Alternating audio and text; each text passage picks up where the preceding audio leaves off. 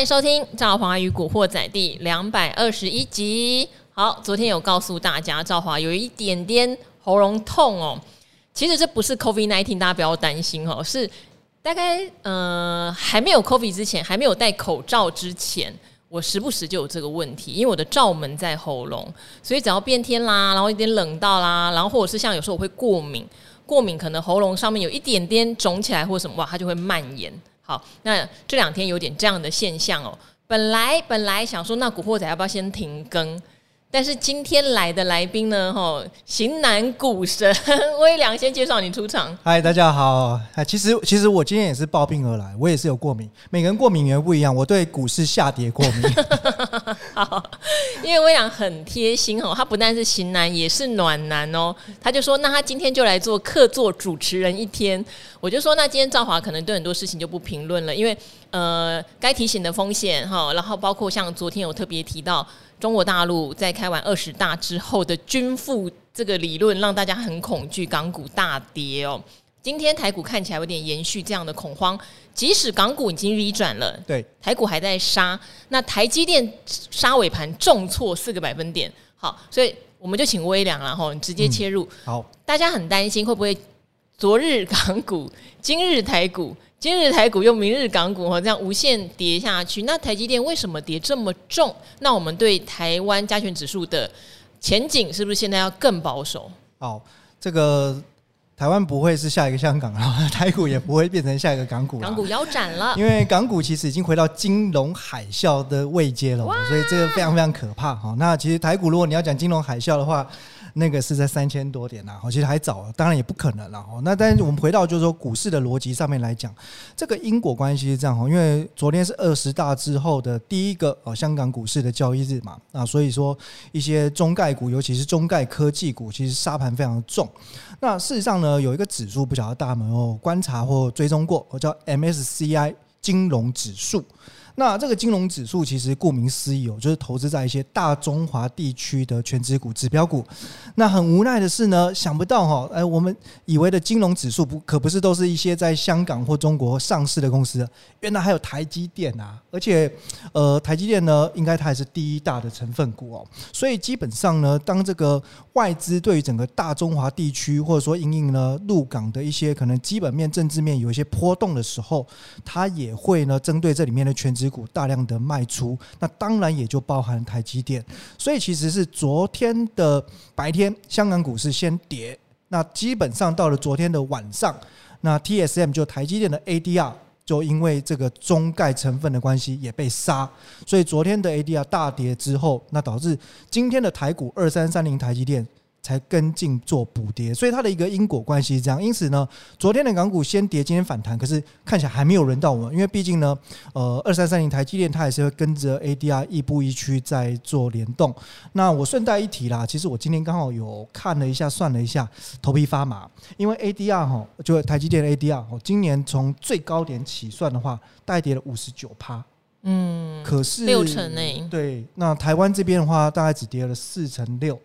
诶，二三三零直跌了四成六。可是以前台积电的 ADR 溢价呀，对，那可是你可以发现哦，溢价的 ADR 反而今年杀得很凶哦。那当然就是说，但而且到目前为止还是溢价，它还是溢价哦。所以如果说就一个相对的比较关系来看，呃，有的时候当然。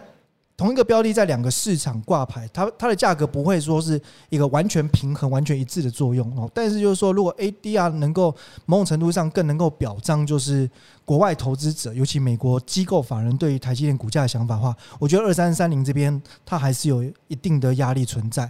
所以我觉得观察台积电后续能不能止稳，或甚至有没有机会打底反转回升的话，呃，第一个来看，当然还是要看台币。那像今天台币也是破新低。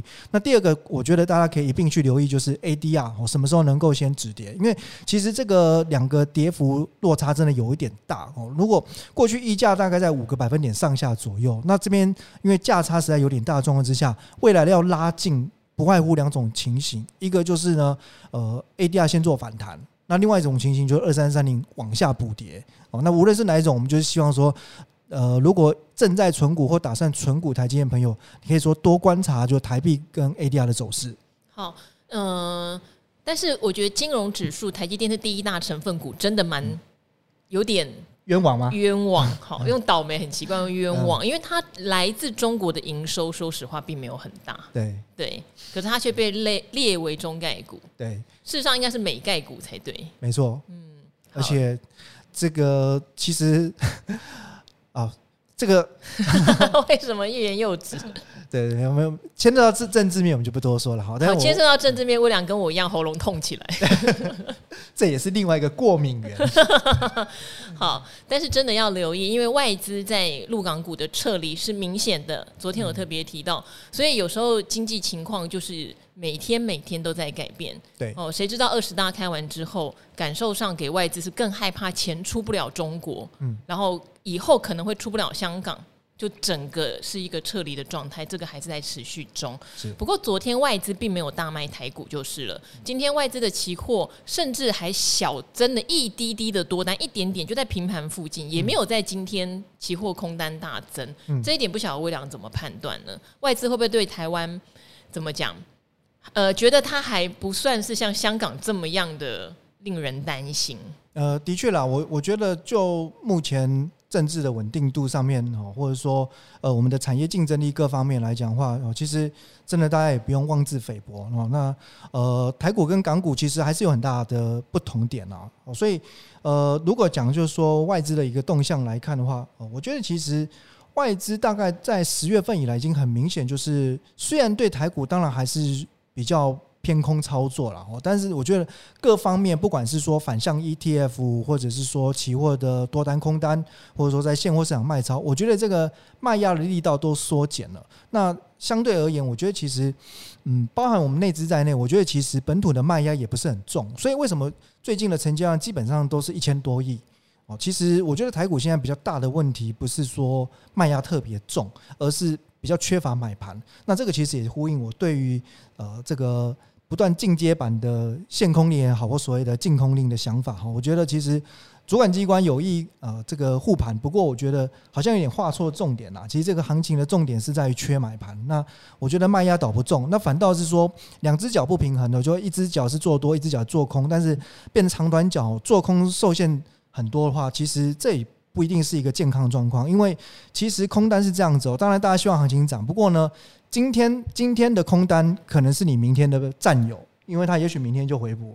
反而变成是高空的买盘，那其实相对而言，今天的多单也可能就变成是明天背叛你的敌人了。对，因为这一波下跌都是融资杀出哈，嗯、等于是说融资看好买进，最后它就变成卖压。对，那如果说就呃，如果说法人的一个观点，或者说大户的想法哦，事实上，因为他们手上一定有很多部位，真正的大户，尤其是法人，是不太可能说因为行情的波动或景气循环，什么零持股，这是不可能的事情哦，只会说去调整部位，降低持股。那换句话说。他们既然手上一定有持股的话，他很需要的一个叫做就是避险管道、避险工具。那如果你对他在做空避险这边限制越多，那不就是告诉他，那如果你要降低风险，只剩下一招，就是减码部位，那就会继续卖股票啊，那就可能变得更容易导致多杀多的骨牌效应。所以我觉得，其实虽然大家就觉得就好像做空是秃鹰啊，或者说卖股票的好像是敌人哦，其实有时候真的可以转念，今天卖股票的人，也许他明天他反而得回补。它就变成是你的战友了。嗯，好，这个观念其实一直在古惑仔要传授给大家，因为传统刚进股市没多久的人都会觉得，你看空就是看衰，嗯，你卖股票，因为你是借股票卖出，就是你是打压股市的黑手。事实上并不是这样，哈，这个我们真的强调很多次，因为你要回补，回补的时候就是。酝酿反弹或回温的力道之一。那另外，学会做空这件事情，有时候是避险的功能比较强。我们不要输给大户跟法人，他们懂得避险，小散户都不懂得避险，其实就容易输在起跑点。这个也要留意，因为毕竟今年空头走势。好，那本周法说会昨天有稍微念过一轮哦。这边的话，请微良也帮我们，呃呃，怎么讲？划重点哈，就等于是提醒听众朋友，这一周有哪些法说。法说的内容要有哪些方向？你觉得特别值得留意？哈，像今天就有旺宏跟智源。对，我想智源很多人都在看到底成熟制成的 IP 是不是不受影响，有没有大陆转单效应？那明天有联电有达，后天有富邦媒，哈，二十八号更有联发科跟台达电。对，等于这个礼拜你觉得哪一些人的法说重点在哪里？请听众朋友格外要留意。好，那我想今天哈，这个旺宏当然。代表就 no fresh 记忆体相关哦。不过他的法说会，我觉得就是。听听就好，永远乐观啦，不太会悲观哦。但是我们我们其实应该是这样说，记忆体有一点点提早落底的味道，有有味道哈，有有有。对，所以我我觉得哈，当然我刚才这个啊讲到旺宏哦，这个大家看不到的表情了，是皱了眉头啊。因为毕竟他过去的一些可能在展望上面的一个说法比较没办法信服市场法人哦。不过对于一个产业到底是不是落底，比方说记忆体族群，我们当然呢不必只。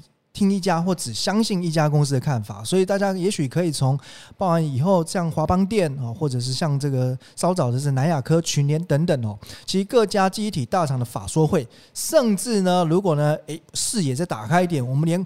国外的像美光、像凯霞等等哦，我们把他们呃整个对于未来的展望哦，其实这些轮廓呢，就像拼图一块一块拼起来之后，我觉得去判断整个产业的方向会更清楚。所以其实大致上啊，先结论跟大家说明，就是我认为的确记忆体现在看起来就是已经快要走到隧道的出口了，所以慢慢已经看到隐约有点光线透进来哦，大概是这个情况。那至于说像今天还有一档就是 IP 的非常重要的个股智远，那智远本身呢，我。我是觉得它应该就是属于这一波半导体禁令之下，有点被误杀错杀了哦。不过，当你说前面的下跌也不全然是这个原因，因为禁令也不过就是十月初到现在的事情，那股价已经跌很久。然后一方面当然是整个 IP 矽智财，大家本一比都往下修正。那二来有时候它也会受到像包含投信在内的一些筹码呃结一会儿结账一会儿拉抬等等这些影响哦。不过从智源身上，我觉得关注的重点是，大家其实今天不会只在意就是智源本身哦，当然它很重要哦，但是。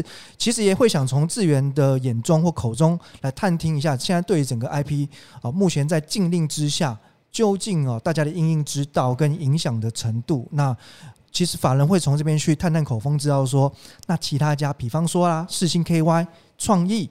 哦，从产业当中你去看这些公司，到底他们受创有多重？哦，那到底谁是受贿，谁是受害？有没有委屈的呢？像力旺或者像 M 三一，会不会是委屈错杀之类的？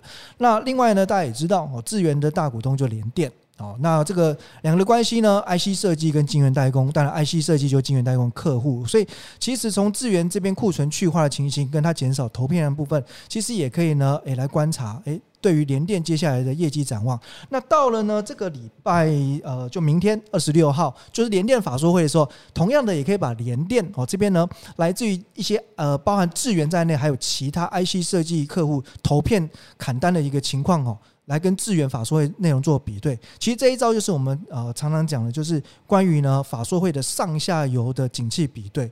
那因为你听一家公司，永远其实心中都还是会抱持问号，会存疑，这很合理哦。但是如果说一个产业的上中下游，大家呢对景气都是同样的看坏。哦，或未来也许是同样都开始呢，逐步的认为有渐趋乐观上修。那通常这个产业的轮廓，它会有更好的能见度跟把握度。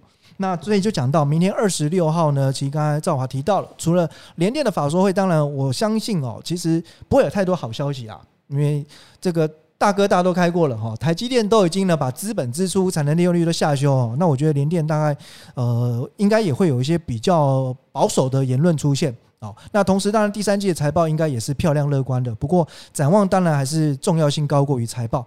那重点是在于，其实市场的预期已经其实都已经先修正了，那股价也回到低位阶。其实很多时候呢，展望不一定要非常好，它只要比市场。那个比较坏的、比较悲观的预期来的好的时候，其实对股价本身就有加分的作用哦。所以换句话说，具体的展望内容其实倒不是最最最最重要的事情，而是跟市场的原本的预期来做相比。那我觉得这一点来看的话，其实半导体大部分都打过了预防针的哦。所以加上股价现在大部分看一看呢，差不多都是在右下角的位置哦。所以像联电反而最近。啊，外资也有点小量的回补了，甚至当然市场也传出可能会有一些转单效应等等哦。不过这个大概就是我们可以从法说会当中进一步去确认哦，这个转单的效应发酵的时间点到到底是在啊明年的上半年或下半年，还有这个贡献的程度。那面板的部分，呃，就是友达会不会会在明天法说会？我想它也是，就是应该是属于一个呃否极泰来的产业。毕竟从去年的上半年就开始库存修正，那到今年终于呃年底前，现在第四季看起来面板的各尺寸的价格都已经有点止跌了哦。所以后面来看的话，应该就是剩下一个利空哦，就是第三季的财报。那这一次如果法说会直接公告第三季财报，那我个人觉得是有机会哈，啊，借由这个财报的利空，甚至就是亏损的数据来测一下这一次的低点是不是就此确立。等于看一下第三季会不会是他今年最惨的单季，嗯、第四季有没有好一点？这样。对对对。那再来就是延续法说会哦，还有就是二十八号周五的部分，则是台达电哦。那台达电是今年权值股里面其实一个很骄傲的存在哦。这。但是最近有点补跌了。对对对。所以，但是因为其实我觉得台达电哦，我的看法反而比较不一样，是说它是很棒的公司，也很值得投资。今年大部分投资他人也有收获啦，虽然最近补跌，但因为大家对它期望反而很高。那我刚才其实强调法说有一个重点，就是展望是跟预期比。所以我，我倒觉得它可能会试出的是在于一些，包含像绿能或它整个集团整合的重效，还有就是它把那个它在泰国的转投资泰达电并进来之后，这些效益等等哦。那我觉得，呃，给出来的一些消息应该是偏正向，但是对于股价不一定是带来激励哦。那原因就在于大家对它的期望是比较高。那我们就静待这个周五来做分晓。那最后一个，我觉得可以留意的重点是在于，也是。二十八号礼拜五的联发科法说会，那事实上中国这两年的景气这么差，所以我觉得面对这个智慧型手机需求放缓，可以说是呃雪上加霜了。那因为联发科毕竟它的市场重心就在中国哦，所以这边来看的话，当然市场也是关心哦，一个就是包含它的库存去化调整的情形。那第二个来讲的话呢，五 G 晶片哦，那目前来看是还没有进入到那种。割喉流血战哦，毕竟就是说掌握在两大咖的手上，高通跟联发科。那联发科还是有相当的话语权跟定价权哦。不过这个对于后续的一个五 G 的一个晶片价格的看法，可能也会是这一波大家留意的重点，因为这个会牵涉到呃明年对于它的毛利率展望会不会有比较明显的下修。好，那所以我认为呃联发科这边看起来。当然，近期低点有守，那也是归功于外资有做小小量的加码。不过，这个低点是不是确立就是中长期的底部区呢？这个还有待观察。我觉得今天看一下外资筹码，因为联发科呢，大摩说法说会后七成会涨，然后今天就重挫，嗯、所以我觉得今天大家可以看一下外资对联发科的态度。的确，搞不好讲一讲之后，趁今天早盘一开盘是还不错就。到货了，有有追踪分点的，也可以追踪一下摩根斯坦利哦。这两天是买还卖。然后呢，因为还有另外一家，他就没讲美系外资，不太确定是哪一家，就有降它的平等。嗯哼，因为大摩给他八百，另外一家给他五百八，等于外资现在对他的评价很两极。但是大摩也没讲错，他说他第四季应该会季减。可能有十个百分点，嗯、毛利率会守不住五十趴，会到四十九趴。那、这样子你会觉得看多，我也不太理解大摩吼。对，所以所以其实目标价倒其次好，对不对？我们重点是他给了三个情境，那认为刚刚赵华讲的就是五十趴的那个情境哦，嗯，几率是最高的。可是这个情境其实说实在也没太好，嗯，哦，那只不过就在于只能说唯一的好就是说股价如果比起那个一千二，现在是打折啦，哦，打了对折还要更多，所以基本上因为右下角的公司。可能至少就是说，不见得会有什么多大的一个行情，但是有可能就是借由利空在这边打底。好，那问题里面有一个很可爱哈，他是二零二零年才进股市的菜鸡哈，那他台股走空时是资金放到抗跌的二三一七红海上面，呃，他说股价净值一百元附近好，可能就是买在一百元附近，那是看好电动车。他知道以前红海涨到三百块，他想听听看为什么。其实这个为什么不是只有红海？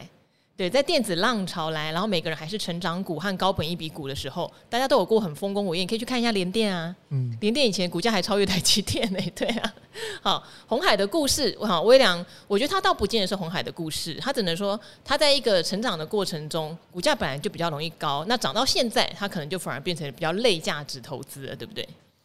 其实电子股总是呃推着时代的巨轮不断往前进了，然后就是说。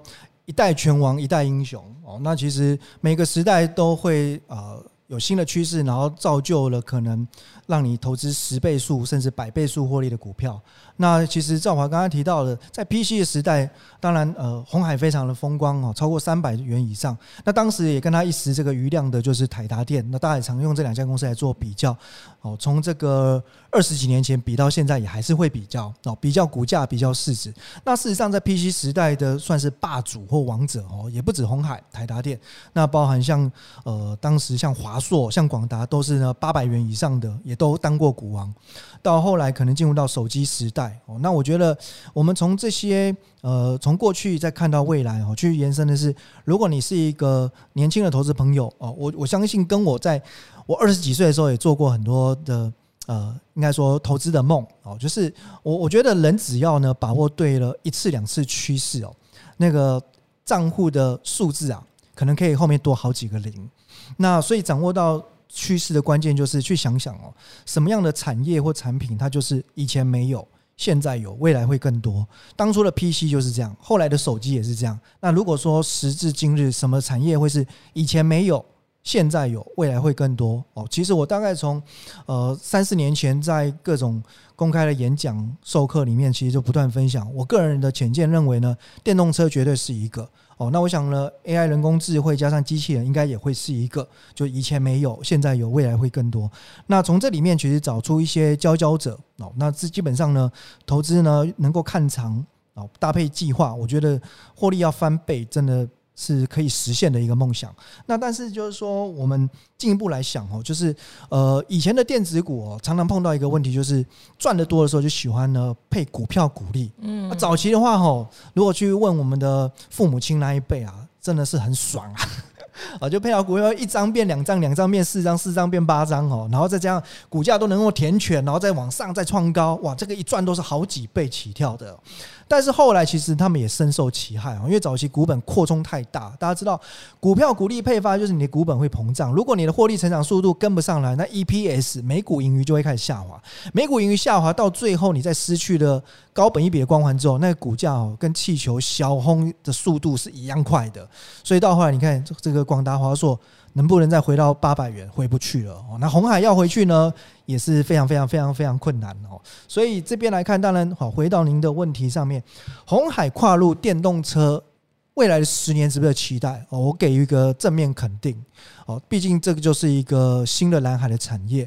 那全世界要拼制造哦，我想不管是制造 PC 还是制造手机，甚至未来制造汽车，我对红海有一定的信心哦。但是。呃，算算我鸡婆哈，就是说多跟您交流聊聊。如果一个产业要崛起的时候啊，其实我们制造抓的就是管理财，它是低毛利率、低营业利率。当然，对鸿海来说，我从手机跨到呃电动车，我可能就是可以把我的毛利从四五趴、七八趴拉高到二位数十趴左右，对他来说已经是一个很大的进步幅度了。可是，如果说我我们在那个产业崛起的时候，我们选择的是具有国际领导地位的品牌厂，你同样放五年、十年，那个威力差很多哦。因为我自己以前年轻的时候就犯过这个错误啊。我锁定在呢国内我们熟悉的零组件厂，PC 的零组件厂，手机的零组件厂，我还碰过那个呃组装厂，到最后还下市的。我记得有一次赵华有聊到那家公司叫大坝电子。啊，他改名了吧？后来就是他是一个改了好多次名字，最后就是一个地雷股啦。哦，那反正就是说，因为我觉得台湾的市场还是比较小啦，所以比方说，如果我们是在智慧型手机时代，我们投资的是苹果，而而不是组装的，也许红海或和硕。其实你时间拉长，那个报酬率差很多。那报酬率的差别就在于，就是说，其实品牌厂都是拿走了绝大部分的利润，所以它的市值跟股价的成长空间是更能够有期待跟想象的空间。好，那这边的话，有一位只买 ETF 的新手小白，他做了一个二零二二年的熊市笔记，然后我也念几条，让微良看一下，你觉得他做的对不对？他说他做的好 sad，因为二零二二年是空方嘛，吼。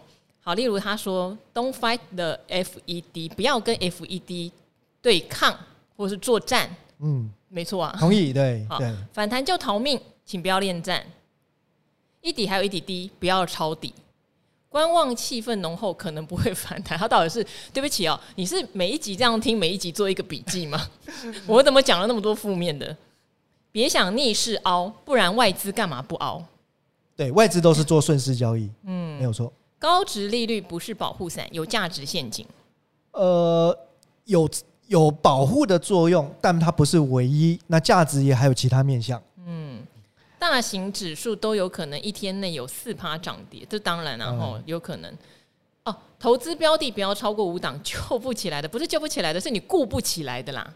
哦，我的意思是新手你超过五档你要怎么顾？是哦，呃，美国升息循环降低持股到十趴，好像也不用那么决断。我们到哪一集有讲过这些？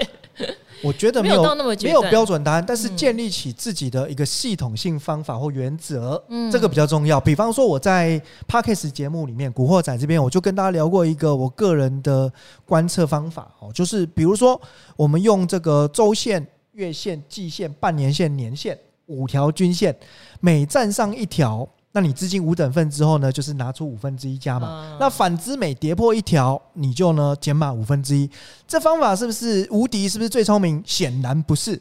但是呢，如果你有基于按照这方法，能不能适度的保护自己？比方说，当大盘跌破所有均线的时候，你就会变空手。大盘如果有机会筑底或反弹的时候呢，你是两成四成慢慢的加上去。好，应该是说升息循环的时候，你要记得你要做一些策略啦。嗯，当然你说降低持股到十趴也可以，嗯，因为你就把你的压力放到最小。是，对我觉得也不错啊，就抱着九成现金啊。嗯，那做策略的人，像你买 ETF，应该是做策略嘛，就继续做下去。